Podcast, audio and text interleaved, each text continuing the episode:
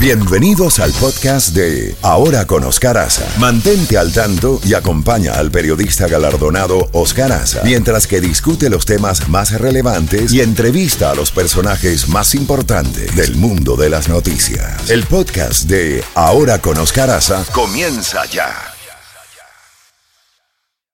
De tiro de ataque eh, de la Hezbollah, nosotros estamos eh, prácticamente el hospital está funcionando bajo tierra en, eh, departamentos y salas de cirugías que están protegidas contra misiles. Esa es la realidad nuestra de, acá del hospital. Eh, hace unos días subieron varias alarmas de guerra porque el hospital fue, fue, fue bombardeado en la zona del hospital y hubieron varias, eh, varias eh, alarmas. Toda la zona, toda la zona de, que, rodea el hospital eh, está en gran parte desplazada, la gente está desplazada. hay más de 100.000 personas que fueron desplazadas de la zona del hospital. grandes ciudades como Kiryat Shmona eh, fueron totalmente desplazadas, no hay gente prácticamente, se desplazaron más de 20.000 personas de esa ciudad y todos los, eh, los asentamientos, todos los, eh, la zona agricultora que está al lado de, del Líbano fue todo también desplazada. O sea que estamos viviendo realmente un clima de guerra hace 111 días. Alejandro, ¿qué peligro hay de que esta guerra se expanda y se convierta en un conflicto regional principalmente ahí, en el, sur del Líbano, norte de Israel?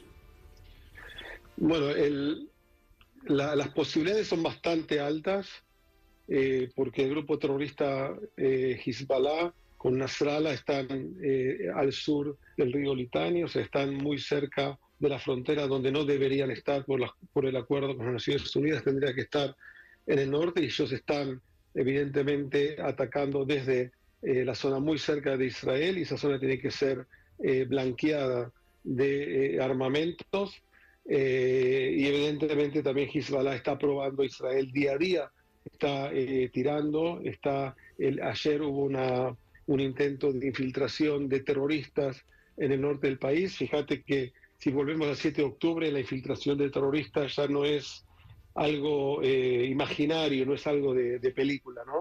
Es algo eh, totalmente eh, palpable, es algo que ya lo pasamos, es algo que produjo la gran masacre de los últimos siglos eh, que, que, que, que, pudimos ver, que se mataron más de 1.500 jóvenes en un solo día, todos civiles, gente que estaba en fiestas, gente que estaba en las casas. La historia ya la conocen, lamentablemente, y eso se puede repetir también acá en el norte, no hay ninguna razón de que eso no pase acá en el norte, acá también eh, hay, eh, hay ciertos testimonios y se han eh, descubierto algunos túneles también que han pasado acá en el norte del país. Y ese es el gran miedo. Y bueno, la Hezbollah sigue provocando a Israel todos los días en, forma constante y esto es un momento que ningún país soberano puede soportar, ¿cierto? Alejandro, ¿cómo están las atenciones a las emergencias? en tiempos de guerra? ¿Cómo, cómo se dificulta el trabajo de ustedes?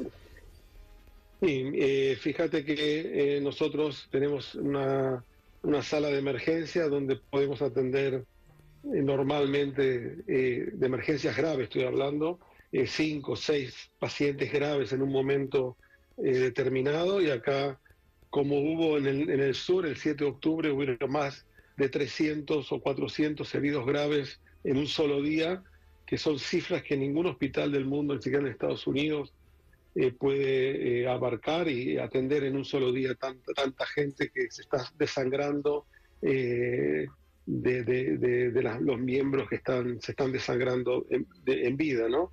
Estamos preparados de lo que se puede, estamos haciendo casi todas las semanas entrenamientos de múltiple trauma, estamos realmente, como se dice, al pie del cañón, literalmente, Estamos todo el tiempo alrededor del hospital, estamos eh, eh, recluidos, eh, todos los médicos acá alrededor del hospital. Yo prácticamente hace tres meses que no me alejo más de cinco minutos del hospital.